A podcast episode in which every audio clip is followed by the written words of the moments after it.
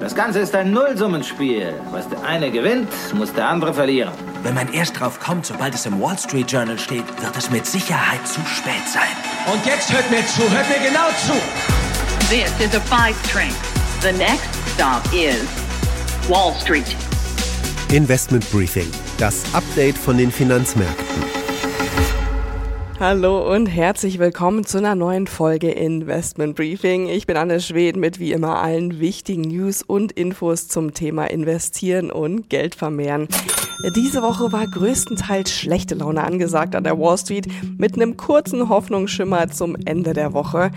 Grund dafür ist der immer noch nicht gelöste Streit um die Schuldenobergrenze.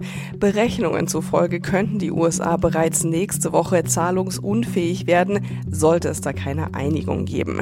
Einziger Lichtblick, der für etwas bessere Stimmung gesorgt hat, waren die Quartalszahlen von Nvidia.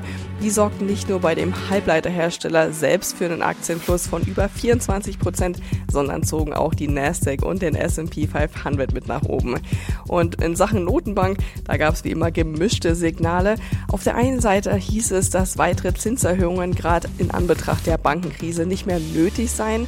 Aus den Protokollen der letzten FED-Sitzung geht aber hervor, dass die Notenbanker sich da noch nicht so sicher sind. Sorgenkind ist weiterhin der starke Arbeitsmarkt.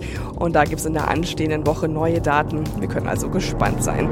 Wer jetzt aber denkt, alles klar, dann lass einfach zurücklehnen, warten und eine Runde Netflix schauen mit dem Account vom Ex-Partner.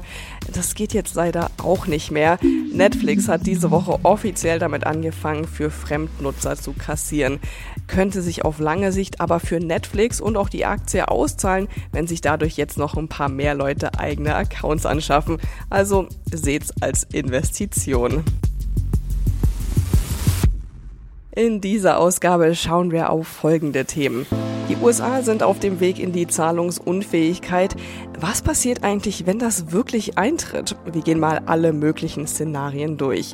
Der große Gewinner in dieser Woche an der Wall Street und auch der heimliche Gewinner in Sachen KI ist der Chiphersteller Nvidia.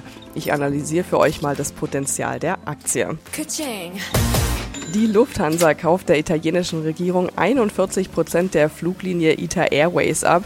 Mein Kollege Christian Schlesiger hat sich den Deal mal genauer angeschaut. Die Lufthansa wollte ja immer stärker Fuß fassen in Italien. Jetzt gehört ihr eine Minderheit an der ITA. Spätestens 2025 kann die Lufthansa die ITA aber auch ganz übernehmen.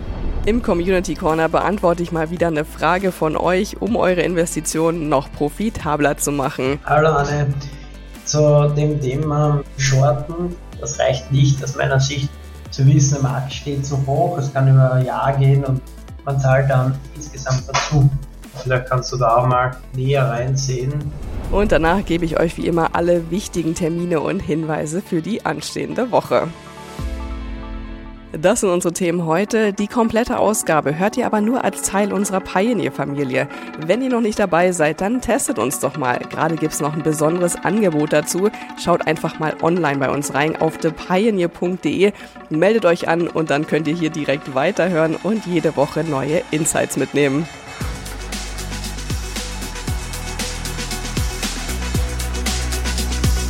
Investment Briefing, das Update von den Finanzmärkten.